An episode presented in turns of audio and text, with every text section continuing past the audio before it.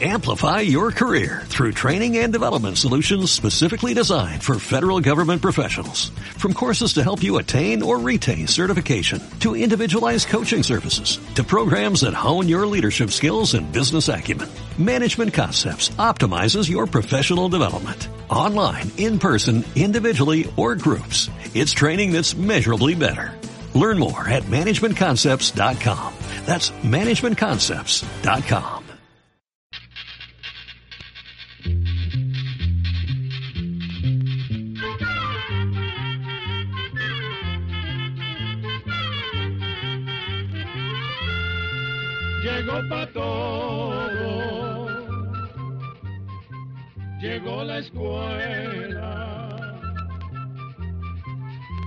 la escuela, llegó por radio.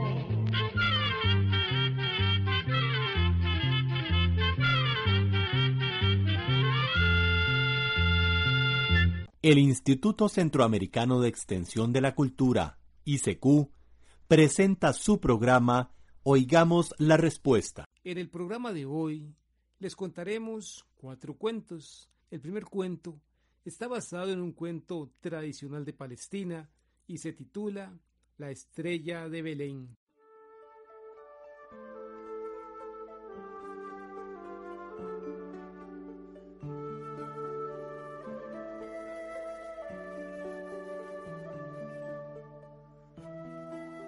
En una cueva que había a las afueras de Belén, un niño reposa en una cuna.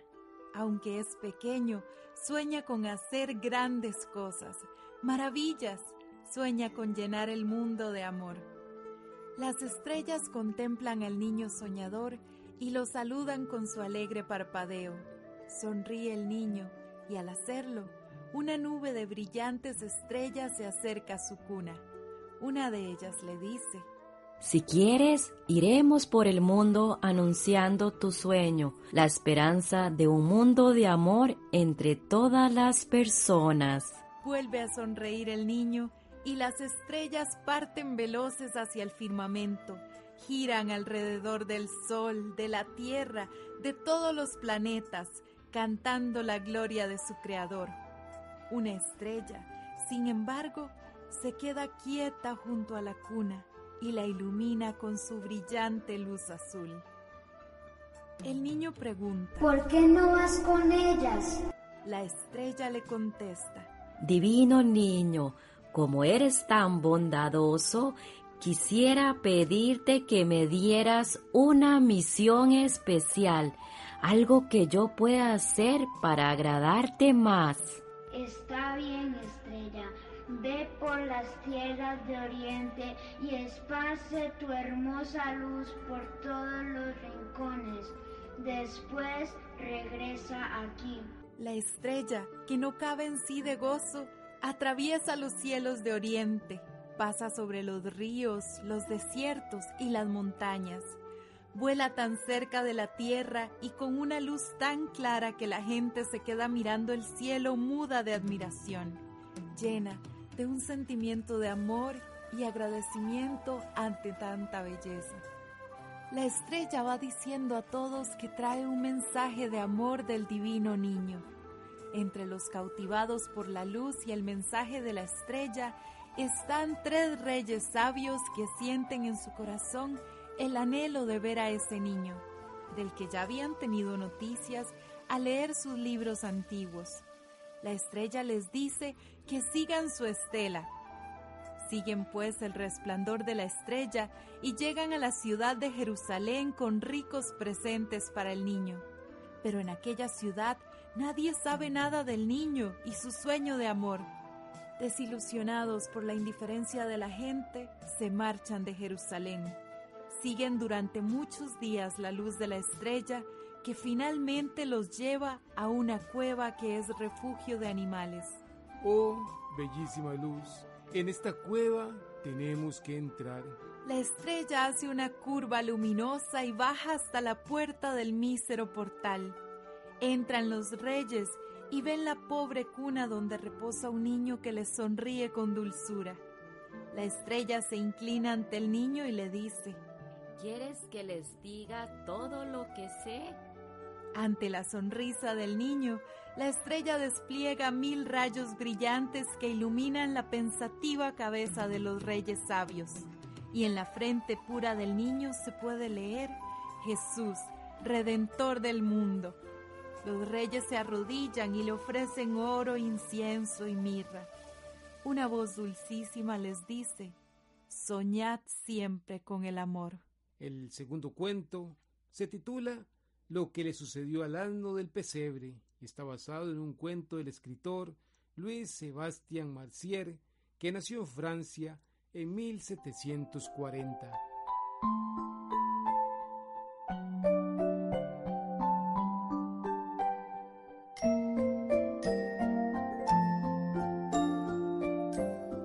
Los reyes magos regresaban a sus tierras del oriente después de adorar al niño Jesús. José, después de recibir el mensaje del ángel, tomó a María y al niño y se dirigieron a Egipto. Así pues, solo se quedaron en el establo el burro y el buey, que con su aliento habían calentado al pequeño Jesús. El asno pensaba, Yo, que he sido testigo de tan grande acontecimiento, que he oído cantar a un coro de ángeles, que vi a los magos de Oriente postrarse ante el pesebre, voy a regresar a mi antigua vida, a la dura carga, con un amo cruel. Así meditaba el asno, y después de un rato decidió que mejor se dedicaría a contar a todo el mundo lo que había visto. Sería el emisario de la buena nueva. Así se lo contó al buey. Hermano Asno, es verdad que hemos visto maravillas, pero no es nuestra misión ir a pregonarlas por el mundo. ¿Cuál entonces? La mía es arrastrar el arado de mi amo para que sus campos produzcan buen trigo. La tuya, la imagino, llevar las canastas de frutas al mercado. Ambicionar otra cosa. Sería una locura. Pero el asno no estaba convencido y un día abandonó el establo. Mientras caminaba por el campo, veía los campos sembrados de olivos, escuchaba los pájaros y le daba gracias a Dios por haberle inspirado sobre su misión. Se sentía tan contento que se puso a dar patadas en el aire, a brincar y a revolcarse en el suelo como hacen siempre los burros cuando llega la primavera. Luego pensó que esas expresiones no eran dignas de su alta misión y siguió caminando muy formal. Un camello que daba vueltas a la rueda que sacaba agua de un pozo le dirigió un amistoso saludo. El burro entonces empezó a instruirlo. El camello escuchaba asombrado de que un asno hablara tan bien. Lo felicitó por haber visto cosas tan sublimes y siguió haciendo su trabajo. A cada animal que se encontraba en su camino, el burro le iba contando los prodigios que había visto en Belén. En todas partes lo admiraban, pues eran sencillos animales campesinos que alababan a Dios por haber revelado tan grandes cosas al más humilde animal. Tan orgulloso estaba el asno que decidió ir a la gran ciudad, a Jerusalén. A la entrada de la ciudad se encontró una caravana de hermanos suyos cargados con pesadas cestas. Se acercó y compartió con ellos la buena nueva, pero todos movieron burlones sus orejas. Ah, el nacimiento de un niño Dios, ángeles cantando, reyes del oriente ofreciendo regalos. Y un asno de Belén pretendía que le creyeran. El asno, muy desalentado, caminaba lentamente, y así entró por la gran puerta de David. Se encontró en la plaza una caravana de dromedarios que de rodillas recibían su carga. Animado por su aspecto pensativo, el asno se acercó a ellos y empezó su discurso, pero un camellero se acercó y lo echó a bastonazos. El burro se fue con las orejas gachas, lamentando que aquel hombre tratara así a un enviado de Dios. Quiso entablar conversación con una mula, pero ésta le dijo que no entendía el habla de Belén. Con el caballo de un centurión que le dio una patada, con el borrico de un vendedor de baratijas que le dijo que no tenía tiempo para escuchar historias, y así muchas veces más. El burro pensó entonces que había pecado de orgullo. Cansado y hambriento, clamó al cielo pidiendo ayuda. Al llegar la noche se metió a un establo para descansar y comer. El dueño del lugar, después de tenerlo unos cuantos días, lo llevó a una feria y se lo vendió a un mercader que iba a Egipto. El asno añoraba su libertad, pero recordó las palabras de su prudente amigo, el buey, y se resignó. El viaje a Egipto era muy duro, y su amo era despiadado con él. Incluso echó de menos a su amo de Belén. Sufrió hambre, calor, y además sus compañeros se reían de él cuando les hablaba del niño Dios, porque eran egipcios y se burlaban de sus relatos. Un día cayó extenuado bajo el peso de la carga. El mercader trató de levantarlo, pero fue imposible, así que ahí lo dejó, a merced de los chacales. Así estuvo el pobre asno durante todo un día muriendo de cansancio, hasta que de pronto oyó voces que se acercaban a él y le hablaban bondadosamente. Abrió los ojos y vio un hombre mayor con un niño y una mujer cuya frente despedía una suave luz. El asno los reconoció enseguida y se levantó lleno de ilusión. Pasaron la noche debajo de una palmera y al día siguiente el asno se arrodilló y le ofreció su lomo a María, que alzaba al niño en sus brazos. José sonreía mientras les daba sombra con la hoja de una palmera. El asno se sentía el animal más feliz del mundo cargando al niño Dios. El siguiente cuento fue escrito por Selma Lagerlöf, una escritora que nació en Suecia en 1858 y que fue la primera mujer en ganar un premio Nobel de Literatura en el año 1909. El cuento se titula El niño Jesús en Nazaret. Escuchemos.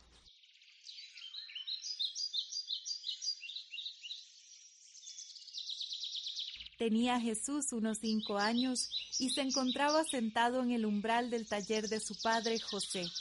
Se entretenía haciendo figuritas con un trozo de arcilla que le había regalado el alfarero. Jesús estaba contento, pues todos los niños del barrio le habían contado que el alfarero era un hombre brusco, que no se dejaba conquistar con palabras cariñosas. Por eso Jesús nunca se había atrevido a pedirle nada, pero con él había sido diferente.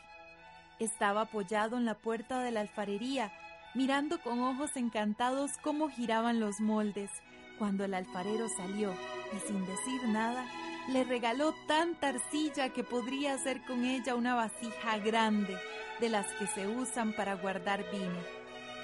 Cerca del taller de José, sentado en unas escaleras, se encontraba Judas.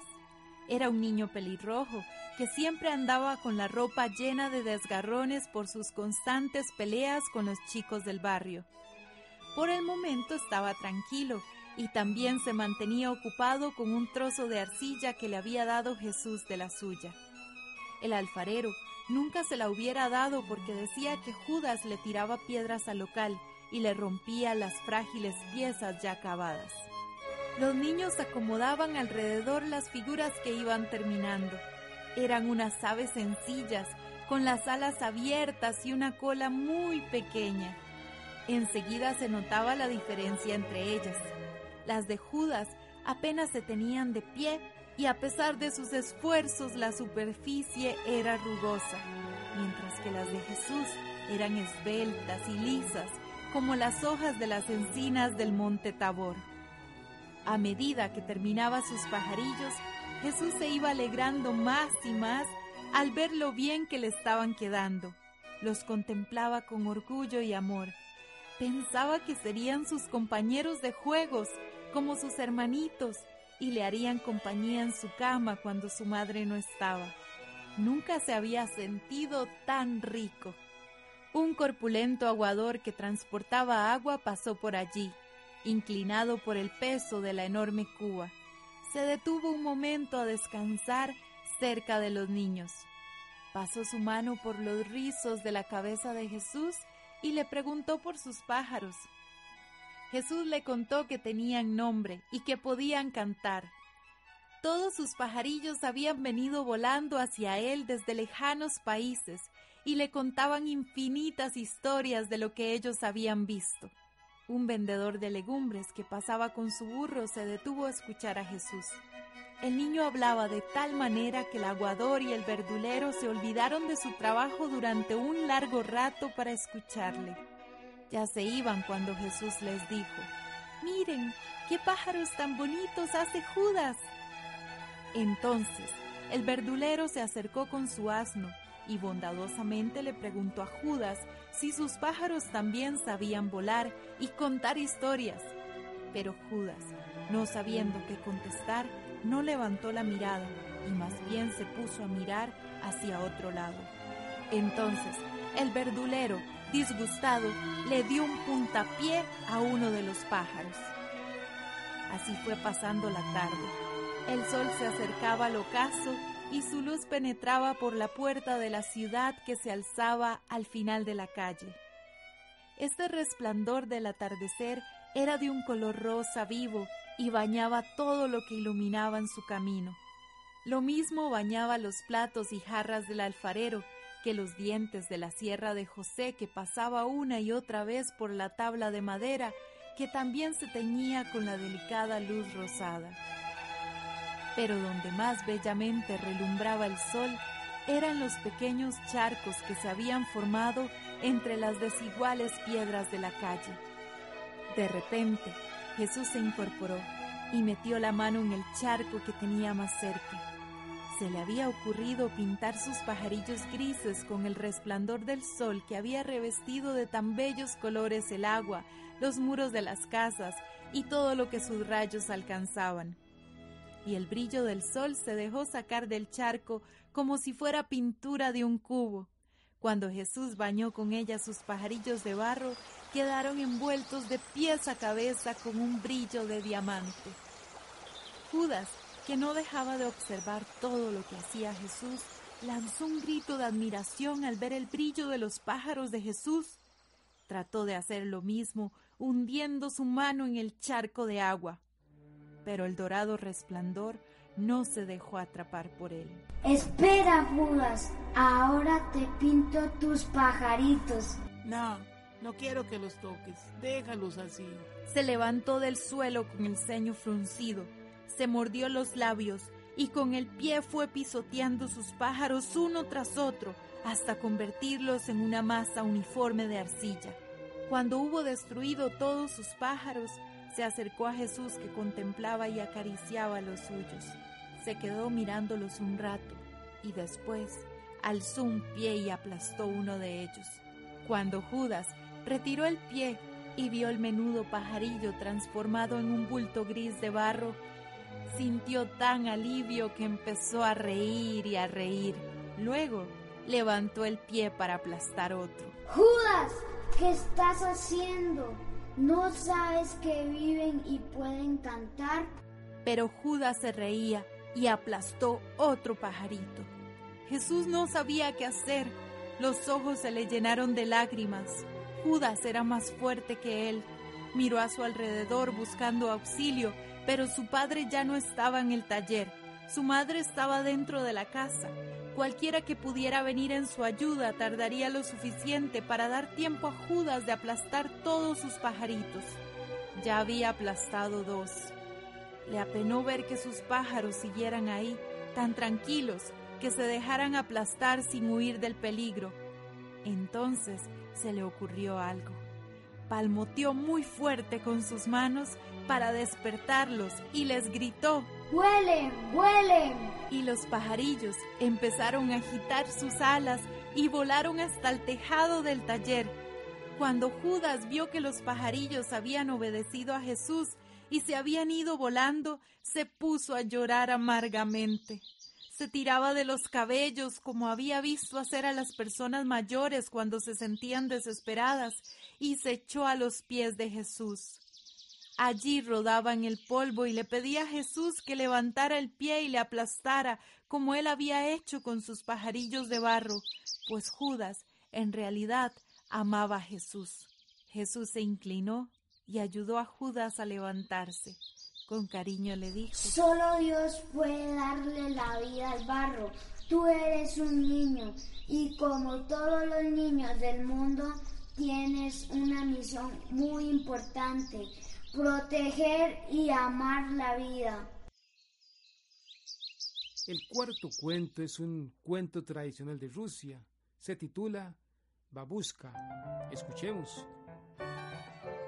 Había una vez una mujer llamada Babushka que vivía en una casa pequeña lejos del pueblo.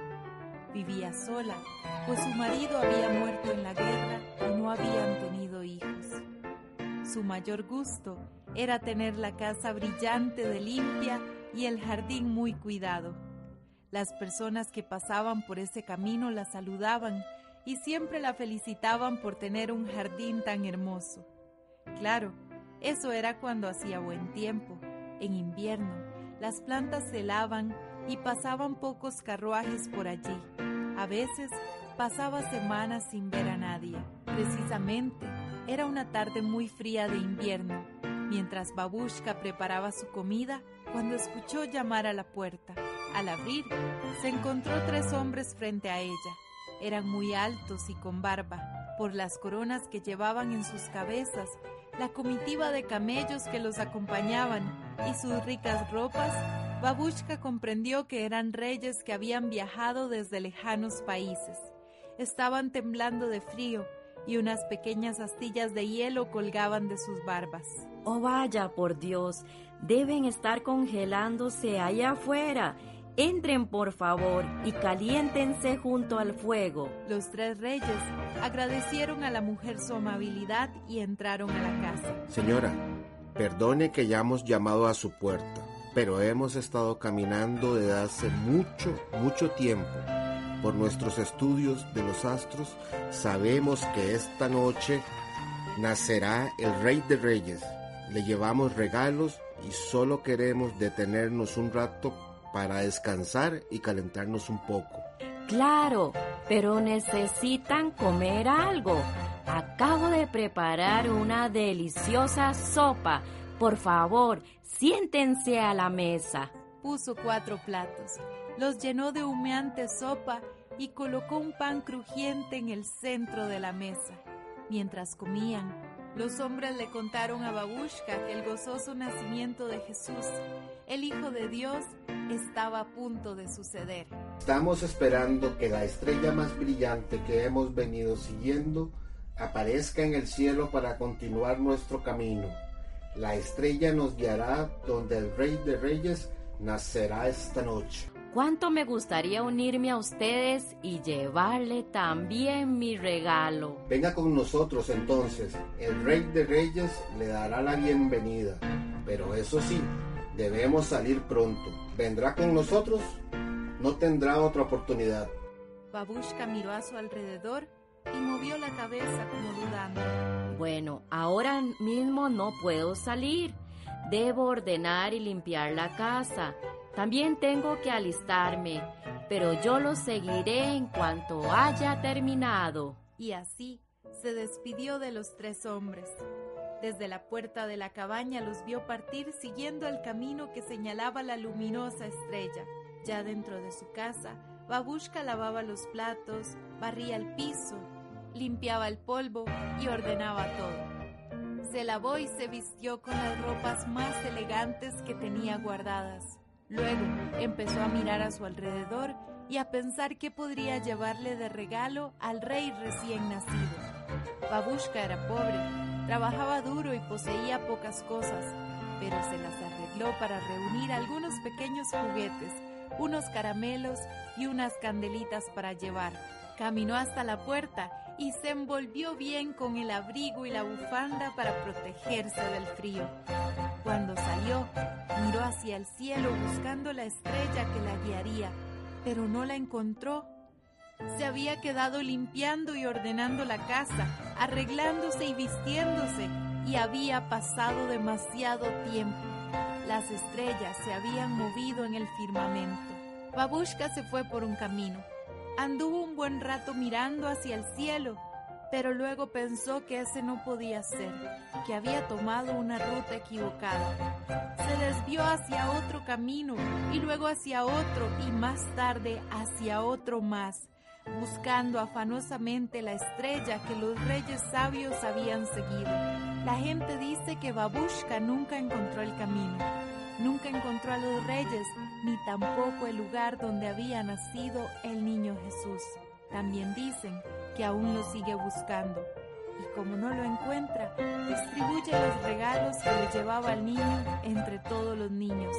Por eso, cada año, el día de Navidad, los niños corren a la puerta de sus casas para ver qué regalos les ha dejado Babushka, mientras viaja por el mundo buscando al Rey de Reyes. Amigos y amigas, un reciente estudio revela que en Centroamérica, durante eventos deportivos como el fútbol, se dan muchos casos de violencia de hombres hacia las mujeres y de entre hombres hacia sí mismo. Por eso, en Oigamos la Respuesta, nos unimos a la campaña Métale un gol al machismo, impulsada por la Fundación Justicia y Género. Esta campaña consta de 30 pequeñas historias que buscan transformar nuestra sociedad para que todos y todas podamos disfrutar con respeto y sin violencia estos eventos. Les invitamos entonces a ponerse la camiseta y a meterle un gol al machismo. ¡Qué partidazo, señoras y señores! ¡Qué partidazo! San Miguel pierde 2 por 0, pero continúa luchando. Luis corre tras la pelota, va, va, va, la lleva, la lleva, pero el defensa lo despoja del balón. Luis lo sigue, sí, lo sigue y le comete una terrible falta. Definitivamente, hoy no es el mejor día para Luis Lobo. Y para colmo, el árbitro le muestra la tarjeta roja. Se va expulsado dejando su equipo con solo 10 hombres. El entrenador e incluso sus compañeros le reclaman.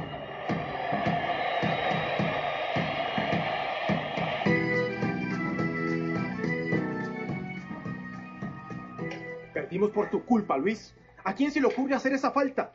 No somos aficionados, somos profesionales, profesionales. Ay, si ya íbamos perdiendo. Sí, pero podríamos haber empatado. Hasta que nos dejaste con 10, con 10. ¿Y qué querías que hiciera? Si nada me salía, nada. ¿Y ahora qué? ¿Te vas a poner a llorar? Es que me siento muy frustrado. Esto es de aguantar, carajo. Se aprietan los dientes y se sigue adelante. Hay que tener... Muchachos. A ver, a ver, muchachos, ¿qué pasa? ¿De qué se trata todo esto? Perdón, profe. Es que estábamos discutiendo con Luis por lo de la roja. y se puso a llorar. Por si no lo saben, Maradona, Balotelli y Beckham también lloraron de dolor y frustración frente a miles de personas. Así que también es de hombres llorar. Pero, profe, a mí me enseñaron que los hombres no lloran. Este será un buen tema de discusión para la charla de mañana. Ah, por cierto, Ricardo, te buscan allá afuera.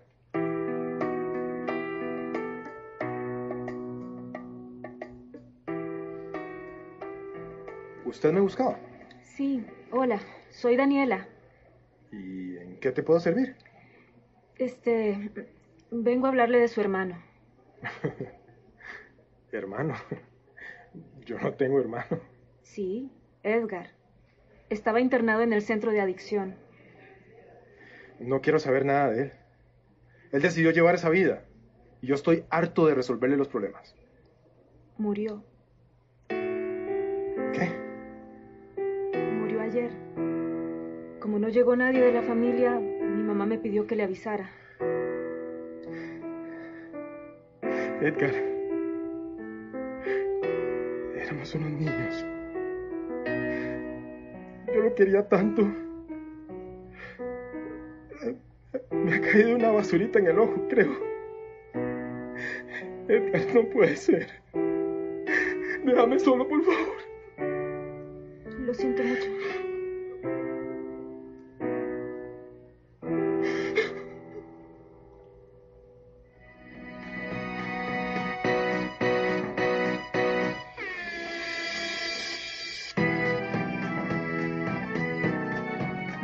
Fundación Justicia y Género presentó Metele un gol al machismo.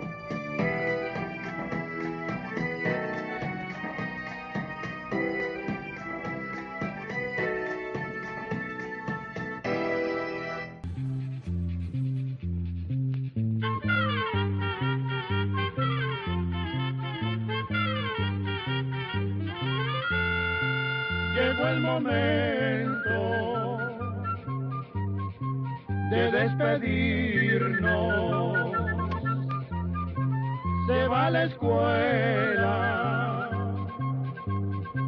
se va cantando.